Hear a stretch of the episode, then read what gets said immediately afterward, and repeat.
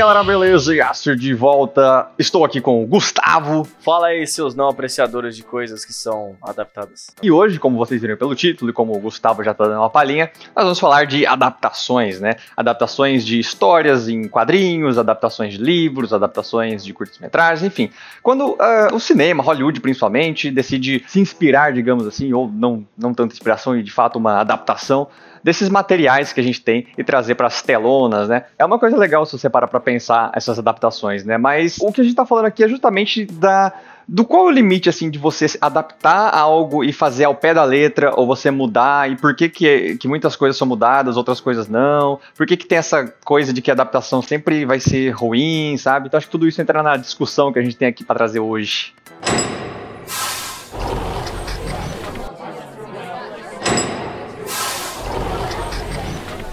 Eu acho que é legal a gente começar falando dos filmes de super-herói. Né? A gente vai falar sobre tudo, mas já vamos começar com esse assunto. Que é o mais falado, porque é o filme do momento, né? Vamos começar a falar sobre um pouquinho sobre a Marvel, só pra dar uma palhinha. A partir da década, de, da década de 80, começou a ter vários universos que contavam histórias dos mesmos heróis com coisas diferentes. Então, aí eles começaram a colocar número nas terras, entendeu? A Terra 616, o canônico ali, né, o principal, a linha ali que segue mesmo os personagens de fato. Tudo que acontece em outras, outros universos tem outros nomes. Por exemplo, o próprio universo cinematográfico Marvel, eles fizeram questão de criar também um universo ali com um nomezinho na Terra também. E é a Terra 199.999, entendeu? Foda-se, não sei porque escolheram isso. Quando a gente fala que a Marvel adaptou ruim ou não, não ficou legal, teoricamente, eles usam a desculpa de que eles têm a liberdade criativa, porque nesse universo tudo pode acontecer. O Capitão América pode ser, sei lá, entendeu? Um cachorro, se eles quiserem, entendeu? Porque é um universo que eles criam as próprias regras. E aí começa já o tema do vídeo, né? Às vezes a produtora erra de fato e às vezes não assume a culpa, entendeu? Eles falam que foi escolha criativa, etc, etc, etc. É, o, o, que eu acho que muda um pouco a perspectiva é justamente que depende do tipo de adaptação que eles estão fazendo. Por exemplo, você pode adaptar só como uma referência mesmo, ou você pode estar tá, literalmente tentando trazer aquela história para as telas, né? E aí, de fato, pode acontecer muita coisa. E tudo bem ter liberdade criativa, né? Mas enfim, a gente vai entrar nesse assunto depois. Os quadrinhos, eles estão aí, sei lá, 80 anos, 60 e poucos anos. O Batman fez 80 e poucos anos esse tempo. Eles já têm muito tempo, tem milhões de histórias, várias vezes vezes reescritas e reescritas e reescritas. Então, tipo, mesmo se você pegar só o material base que são os quadrinhos, já teve várias histórias dos mesmos personagens contadas de maneiras diferentes. O Superman era super overpower ele foi perdendo poder ao longo do tempo para ficar mais a nível dos outros heróis. Então, você trazer, por exemplo, para as telas, para o cinema e fazer diferente, eu não vejo tanto problema, porque você tá usando o herói para fazer um filme que aí os fãs poderiam reclamar. É, às vezes você mudar uma característica muito marcante daquele personagem, trazer para as telas uma história que às vezes não condiz muito com, com aquele personagem como ele foi criado, como ele foi concebido. Agora, outra coisa é diferente para mim é você pegar, por exemplo, um filme de um livro, né? Que você vai pegar um livro que tem uma história de começo, meio e fim. Vamos pegar Harry Potter de exemplo. Tem sete livros e acabou, ponto final. Entendeu? Tem uma história e eles fizeram de oito filmes e acabou, ponto final. Não é igual os quadrinhos que tem 80 anos de história sendo feita. Então, tipo, os quadrinhos eu acho que eles permitem muito mais você ter essa liberdade criativa, justamente por causa desse multiverso da DC ou do multiverso da, da Marvel, que eles têm essas possibilidades. Falar, ah, não, mas é diferente porque tá no universo separado, tá? Esse tipo de coisa, sabe? Eu acho que quadrinhos é mais fácil de adaptar nesse sentido, sabe? Agora, livro já é diferente. Imagina se eles pegam o Harry Potter, muda o nome do cara lá pra, sei lá, Tiago. o Walt Disney. Walt Disney.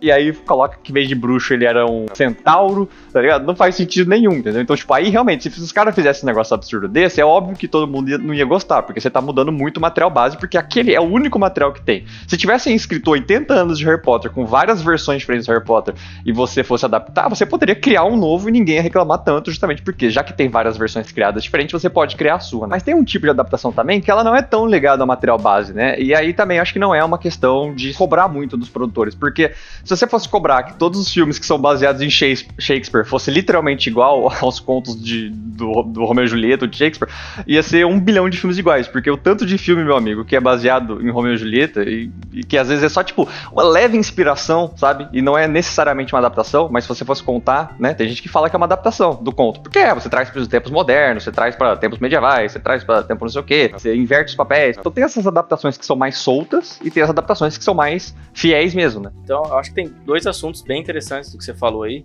Que o próprio Peter Jackson, né, o diretor do Senhor dos Anéis, alguns atores chegaram para ele e perguntaram assim: tá faltando alguma coisa nesse, nesse script, né, nesse roteiro. E aí ele olhou assim e falou: cara, Você já viu quantas páginas tem o Senhor dos Anéis? Aí os caras ficou meio assim, falou, não tem como adaptar. O filme teria 40 horas. E alguns outros grandes diretores também já disseram que adaptações você perde coisas que era relevante, mas você ganha coisas que são interessantes também, que são novas. Partindo desse ponto, você já consegue entender melhor um pouco esse universo das adaptações. E também, já linkando no que você falou, tem uma coisa muito interessante que algumas pessoas não conhecem, que é o Vale da Estranheza. O Vale da Estranheza, basicamente, se você dividisse em um gráfico entre Y ser a familiaridade e X ser a apreciação humana, vai, o quanto você gosta daquilo, se você tiver no canto superior direito ali, no máximo possível, seria o quanto você gostou muito daquilo e aquilo te soou familiar. O ser humano consegue, até um certo ponto ali do gráfico, aceitar coisas novas. A partir dali, não. A partir dali é só a ladeira abaixo. Por isso que se fala vale, né? Que chega ali no, no limite da, da, desgraça, entendeu? Que as pessoas não vão gostar. Um exemplo disso é o Sonic. Saiu o trailer do Sonic, o live action, as pessoas começaram a meter o pau da produtora que fez, porque não era o Sonic, entendeu? Era um bicho esquisito do caralho, o olho dele era esquisito, o corpo dele era meio humanoide, não era, tipo, muito cartoonizado. Só do fato deles modificarem o olho e um pouquinho do corpo, as pessoas já gostaram. Então, às vezes, é uma linha muito tênue entre você inovar e as pessoas gostarem e você inovar e as pessoas não gostarem. Esse do Sonic aí, ó, eu acho interessante o exemplo, porque eu acho que explica bem esse Vale da Estranheza, né? Porque os caras quiseram fazer um filme que teoricamente era para ser mais realista, no sentido de, tipo assim, parecer mais verossimilhante, né? E só que aí ficou tão, entre aspas, digamos, realista, que, tipo, perdeu as características do personagem, de ser engraçado, de ser mais fofinho. Então, quando os caras diminuíram um pouco o realismo e se deixaram, tipo assim, tá, então vamos fazer uma coisa que não seja tão realista, mas que ainda tenha traços de, tipo assim, parecer live action, pronto, aí já melhorou o negócio, o pessoal já gostou, sabe? Por exemplo, o que, que eles tinham feito que o pessoal estranhou muito? O fato dos olhos do Sonic serem separados, como seria na vida real, né? Dois olhos. Exatamente. E aí, quando eles juntaram basicamente ali no nariz para ficar parecendo um olho só, como sabe que o olho do Sonic é meio junto, assim já ficou melhor, entendeu? É um negócio realista? Não, mas funcionou melhor porque tá de acordo com as características do personagem. Então esse do, do Sonic é legal e tal. É, mas é, é, até, é até legal pensar assim, que você falou antes, né? Voltando um pouquinho lá atrás, que você falou assim, ah, que o Peter Jackson, um milhão de páginas, isso. Isso é um negócio também, porque não tem como você adaptar alguma coisa e fazer é, aquilo ser perfeito. Até porque chama adaptação, entendeu? Não seria só uma, sei lá, transcrição. Porque, tipo, meu, o livro tem mil páginas, entendeu? Você vai demorar, sei lá, se você contabilizar todos os momentos que você lê, 50, 60, 70 horas, sei lá quantas mil horas você vai demorar para ler esse livro. Imagina se você fosse transcrever isso num filme, entendeu? E aí, claro, tem vantagens e desvantagens. O que o livro às vezes demora para conseguir fazer, vamos supor que um personagem chegou num lugar, esse lugar é fictício, um lugar é fantasioso, por exemplo. Então ele tem que ficar te explicando detalhe do lugar e o que, que tem lá e como que é e fazer comparação para você conseguir imaginar aquele lugar. É diferente do filme, que tipo, às vezes você demora cinco páginas para explicar um lugar para uma pessoa, no filme você tem um frame lá de 4 segundos a pessoa já viu o lugar, entendeu? É o famoso, uma imagem vale, que, vale mais do que mil é, palavras. É literalmente isso, exato. porque são coisas totalmente diferentes. É tipo uma é, página então... cheia de então- palavras e uma imagem. Entendeu? Não tem como, velho. Sim. E aí, por outro lado, o filme tem uma desvantagem em relação ao livro, que é o livro, alguns livros costumam entrar muito no sentimento e no pensamento do personagem. Dificilmente um filme, a não ser que ele tenha narração constante, vai ter isso, entendeu? Você não consegue explicar os sentimentos do personagem. Você tem que dar outras maneiras de mostrar. Então, às vezes, ele tem que dar uma volta maior para conseguir explicar o porquê que o personagem toma certa ação, ou porquê que ele tá sentindo aquilo, ou o que ele tá sentindo, né? Pro espectador olhar e falar, tá, esse cara tá sentindo isso. Claro, vai da atuação também, né? Do, do ator, mas vai muito das ações que ele tá fazendo, do jeito que ele tá reagindo. E, e, às vezes no livro o narrador mesmo começa a entrar na cabeça do personagem, falar dos sentimentos dele, isso, aquilo. Se perde, se ganha coisas, entendeu? Tem coisas realmente no livro que estão ali justamente para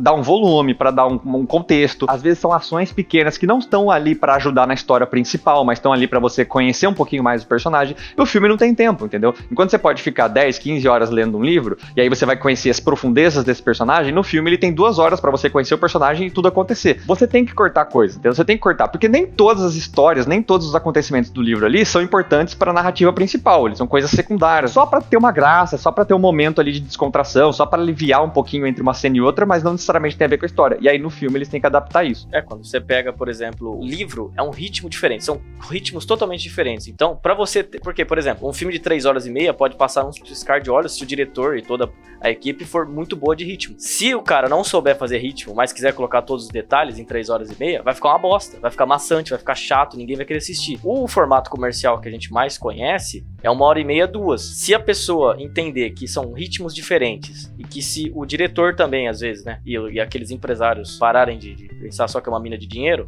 às vezes começa a ficar melhor a coisa. E eu acho que já falando sobre, de novo, os filmes de herói, enquanto muitos defendem que o, a Terra 199 mil, blá, blá, blá, pode fazer o que quiser? Na verdade, não. Na verdade, não pode. Porque, cara, você, no mínimo você tem que respeitar a história do personagem, né? Já falando dos argumentos contra é, isso. como a gente disse no começo. Isso, né? é, então. Porque, tipo assim, muita gente cresceu lendo essas coisas, sabe? Ou não, enfim, né? A vida inteira ali acompanhou. Vamos lembrar de uma coisa, né? Muito importante.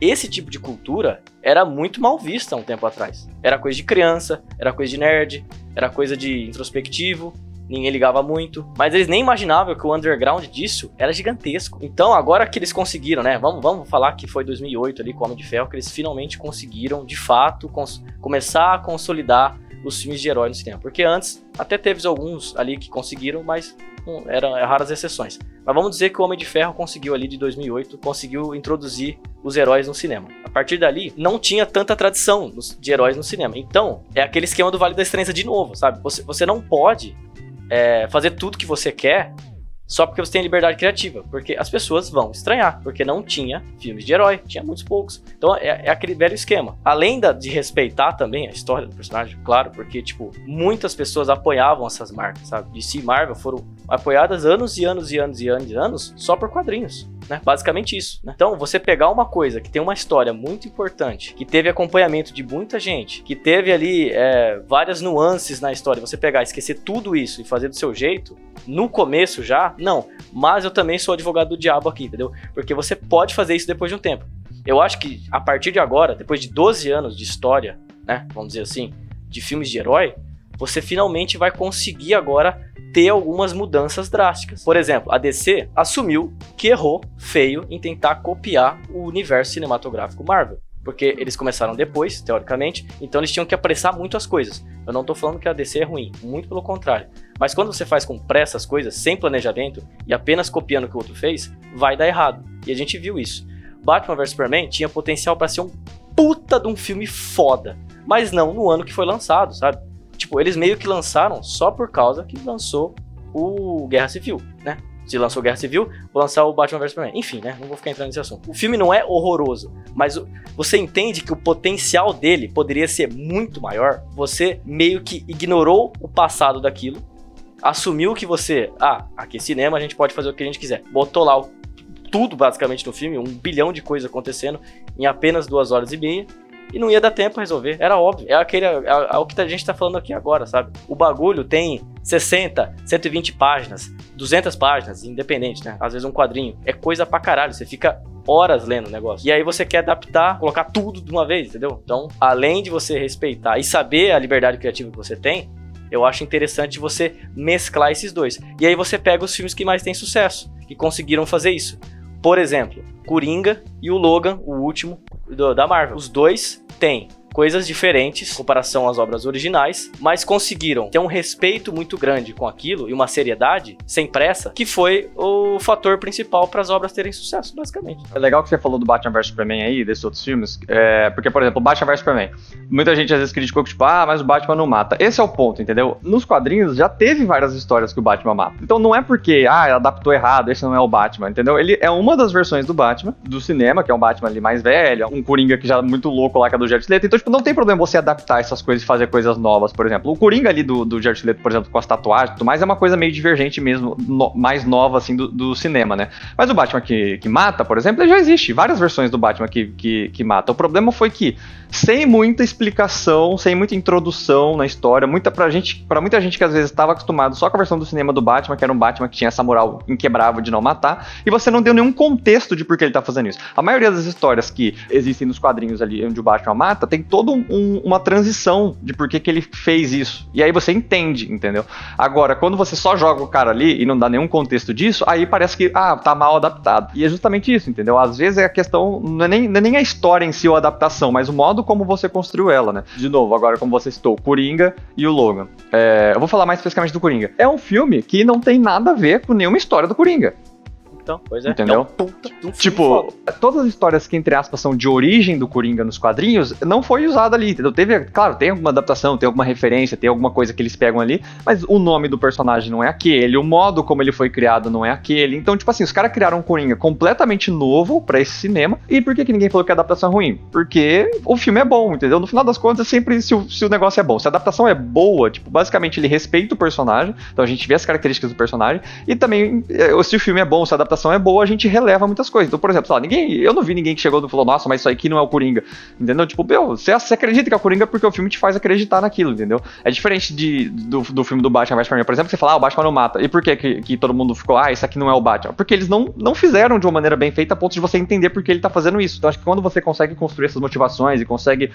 passar isso, acho que fica muito melhor pra fazer essa- essas adaptações. Outra coisa que, que é válido mencionar, né? Justamente que a gente falou de trazer os livros de mil páginas vezes e tal. Por isso que muita coisa hoje em dia tá sendo feita em série, por isso que eles vão fazer uma série do Senhor dos Anéis, porque se no filme, que já tem quatro horas, ainda já não deu tempo de colocar tudo, faz uma série que você tem muito mais tempo pra isso. E sempre a gente tem que levar em conta, galera, que são mídias diferentes, né? Tipo, tem um livro, tem quadrinhos, tem videogames, tem. Tudo isso tem as suas características próprias. Do mesmo jeito que a gente falou que os livros têm a vantagem de entrar na mente do personagem, o cinema não. O cinema tem a vantagem de mostrar e não ter que descrever. O game, você tá interagindo com o negócio, então muitas vezes o jogo é muito bom, não pela história ou pelos personagens, mas pela sua interação com isso tudo, e aí no cinema você já não tem essa interação. Por exemplo, um dos filmes que o pessoal mais critica, o Hitman, acho que é de 2016, 2015 ou 2016, acho que é 2015. É um jogo de stealth, onde você, né, até o momento, até os jogos anteriores, você tinha que matar na surdina, e aí chega no filme, é um puta filme de ação, onde ele sai atirando pra todo lado e causando explosão e não tá nem aí se todo mundo vai perceber. A pessoa fala, ah, é mal adaptado. Meu, um filme, imagina um filme onde você não interage com nada e o cara fica lá, o filme inteiro, no silêncio, na sombra, esperando. E aí ele manda, cara, lá, mó silêncio. E aí vai. Você achar o filme chato, você achar o filme parado. Então, tipo, entendeu? Que não dá pra ficar também achando que vai, vai simplesmente transpor pra outra mídia e vai continuar igual. Cada mídia tem a sua personalidade, tem a sua própria característica, né? Outra coisa que pode acontecer também, que, que acontece, tem um curta lá de 15 minutos que fez sucesso, você vai fazer um filme. Meu, o curta tinha 15 minutos, você tem que transformar isso em uma hora e meia, você vai ter que inventar coisa pra botar ali. Ah, caralho. Entendeu? Puta que eu pariu. É, entendeu? Do mesmo jeito que do livro, no livro você vai ter que cortar, no, no, no, no, no- no curta você vai ter que aumentar a coisa. Então, tipo, tá vendo que cada uma tem as suas características, cada uma tem uma coisa. Não tem como. É por isso que tem que adaptar. Não é, tipo, transcrever pra outra mídia. Entendeu? Não é pegar A e transformar em B. Claro que tem muita gente que faz isso, e aí o que acontece? A gente não gosta também. Por exemplo, muita gente reclamou dos- desses remakes live action da Disney. Porque em vez deles criarem algo em cima e adaptarem pra essa realidade live action, eles simplesmente fazem plano a plano, cena a cena, música por Cara, música, igual- do mesmo jeito. Mesmo, é, uma- é um xerox, cara. É um xerox. Exato. E aí faz o quê? Ah, é, não adaptou, tá ligado? Eles, eles não adaptaram pra essa nova ferramenta que era o live action. Eles simplesmente transcreveram ali pra um live action e aí não funcionou, porque o que funcionava bem na animação não funciona em live action. Tem que ter adaptação, entendeu? E aí muitos desses filmes estão acabando perdendo prestígio por causa disso. Pega Game of Thrones e pega Full Metal Alchemist, que, do mangá, no caso, né? Pega o, o Game of Thrones do livro e o Full Metal Alchemist do mangá. O Game of Thrones, os livros começaram em 96 e o último foi lançado em 2011, né? Então falta aí dois livros para serem lançados ainda. E a série já acabou. E aí você pega o Full Metal Alchemist, teve um primeiro anime. Não sei se todo mundo sabe disso, mas teve um primeiro anime de 2003 até 2004 ali. Mesma coisa. Começaram o, o mangá já tava rolando, acabaram, o mangá ainda não tinha acabado. O que que aconteceu? Não gostaram nem um pouquinho do final do Game of Thrones. Muita gente odiou o final do Game of Thrones. Falam que é muito bom enquanto seguia o livro lá, etc. A partir do momento que talvez começou a tomar as decisões próprias, ficou uma bosta. E o Fullmetal também, a partir do momento que começa a criar coisas novas, que não estava mais acompanhando o mangá, também foi ruim. E por que, que eu tô dizendo isso? Vamos lá. Porque quando refizeram o Fullmetal Alchemist em 2009, acabaram em um ano de novo, 2009 2010. O Fullmetal Alchemist Brotherhood, ele segue de cabo a rabo o mangá. Obra-prima. Obra-prima. Sabe por que, que eu tô dizendo isso? Porque diziam que Game of Thrones seria a melhor série de todos os tempos. Tinha um rumor muito forte disso, muita gente falava, se de fato acontecesse um final excelente. Porque a série é muito boa, desde o início até ali os biados ali do final. Então, também acontece com série, cara. É, é impressionante isso. Sim, exatamente. E tem coisas que são boas você adaptar, porque, igual, de novo, vai pra questão da mídia, né? Nos quadrinhos, é, o exemplo que a gente tá pegando aqui, muita coisa ali é ridículo. Entendeu? Mas funciona porque você tá naquela realidade dos quadrinhos. Quando você traz isso pra uma pessoa, pra um ator fazendo, às vezes fica muito fora. Por exemplo, o, o mais óbvio de todos, o uniforme, cara, tem tanto herói com os uniformes completamente ridículos, só que no quadrinho você aceita, só que quando você traz isso pra vida real, fica tosco, então você tem que adaptar isso. Aí muita gente, ah, mudou o uniforme, claro, velho, você esperava o quê? Imagina se os caras pegassem o uniforme do Gavião Arqueiro, dos quadrinhos de Nossa, uns 10 anos atrás, entendeu? Demais, Pelo amor de Deus. É ridículo, cara, é ridículo. A, a, meu, a roupa do Capitão América em si, ela é muito bem adaptada, mas ela não é igual dos quadrinhos. Nos quadrinhos é muito, é muito exagerado, é muito ridículo, é vibrante, tá ligado? O cara vai pra guerra com um bagulho que brilha azul e vermelho, Mano, sabe? Eu vou dizer até uma coisa que muito fã vai me hate, entendeu? Mas eu só gostei do Capitão América por causa dos filmes. Entendeu? Antes eu tinha é, um puta preconceito. Mano, eu achava a roupa dele muito boba. De verdade. Eu sei que isso então, é idiota, e... mas Aí no filme ficou mais real, sabe? Ficou mais. Tudo bem que deve ter outras histórias. Então, mas, e, mas eles brincam com isso no filme. Eu não sei se você vai lembrar do Capitão América 1. Sim. A sim. primeira roupa que ele sim. usa é, é, porque ele não era um soldado, né? Ele era só o garoto propaganda. Então a primeira roupa que ele usa era uma roupa, tipo, literalmente igual aos quadrinhos. Era uma é. roupa de pano, com uma máscara ali de pano na cara, que não era nem um capacete. Então, imagina se fosse daquele jeito, o filme inteiro, até hoje, nos Vingadores e tudo mais. Ia ser ridículo, não ia? Os caras fizeram o quê? Adaptaram pra uma roupa de guerra, botaram uma roupa com proteção no peito, nos braços, é, tanto... um capacete, tiraram as cores, a cor era super azul, ficou mais, mais saturado. Então, tipo, você adapta isso também, isso, sabe? Isso, é, exato. Você falou um ponto a, a, feiticeira escarlate, mano. A feiticeira escarlate não usa a roupa que ela tem nos quadrinhos, porque aquilo lá é ridículo. Não, não tem condição, mano. O, o Capitão América mesmo, que você citou, tipo, o, a primeira roupa dele, do primeiro Vingador, se você assistir agora, você vai achar meio esquisito. Porque eles ainda estavam naquele meio termo de, de, de, aos pouquinhos, né? Eles foram um... transicionando. É, tanto que no final a roupa dele, puta que eu parei, eu queria uma dessa, entendeu? Eu queria usar no dia a dia, meu Deus. É, outra coisa de livro também que eu, que eu. Eu não li livro do It, né? O It, a coisa lá, o Pennywise. Pennywise. Mas nos livros, pra você ter uma ideia, ó, só de eu falar vai ser ridículo. Nos livros, ele é derrotado por uma tartaruga espacial. Que? É sério isso? É, exato. Eu não sabia disso, não, velho. É, é porque, tipo, tem. É que assim, é um universo muito louco do, do, Stephen King. Mas basicamente existe essa tartaruga Mega Blaster poderosa comandante do universo que meio que derrota o Pennywise. Ela é uma entidade tão forte quanto o Pennywise, entendeu? Só que ela é meio que para equilibrar o universo. Do Pennywise é do mal, essa, essa coisa do bem. Pô, mas então tem isso, entendeu? Bem. Mas então, aí você fala, vocês vão trazer isso pro filme. Ninguém aqui. Mano, ninguém, entendeu? Porque a maioria das pessoas não leu o livro e quem ia assistir o filme ia achar ridículo. Então os caras fizeram o quê? Tiraram completamente esse personagem e fizeram um filme baseado só ali nas crianças no Pennywise e ponto, acabou. Porque imagina um filme de terror que tem essa entidade do nada, que é uma tartaruga. Eu ia ficar muito, muito ridículo, entendeu? Então você tem que adaptar. Tem coisas que você tem que adaptar. Não tem, não tem como você simplesmente. Você poderia? Poderia. Poderia ficar bom? Pode ser que fique, entendeu? Mas às vezes é mais fácil você adaptar pro negócio que pode ficar melhor do que você correr um risco de fazer um negócio que todo mundo vai achar ridículo. O Watchmen, né? No final dos quadrinhos, o Dr. Manhattan, ele faz uma coisa diferente do que acontece no filme. O spoiler do filme aqui, vou dar um spoiler. O Dr. Manhattan no filme, para provar o ponto dele lá e para fazer com que os humanos fizessem o que ele queria, ele basicamente explodiu uma bomba atômica lá e matou muita gente. Nos quadrinhos, ele faz um polvo gigante atacar a cidade, em vez de uma bomba atômica. Só que tem todo um motivo, tem toda uma explicação lá e, o negócio que funciona no quadrinho, entendeu? Tem uma explicação lógica que você lê do quadrinho, você acompanha e você entende. Mas quando você traz isso pro cinema, que você tem menos tempo para explicar, e isso não ia ser explicado tão bem, provavelmente ia ficar muito ridículo se você colocasse um polvo ali, entendeu? do nada, assim.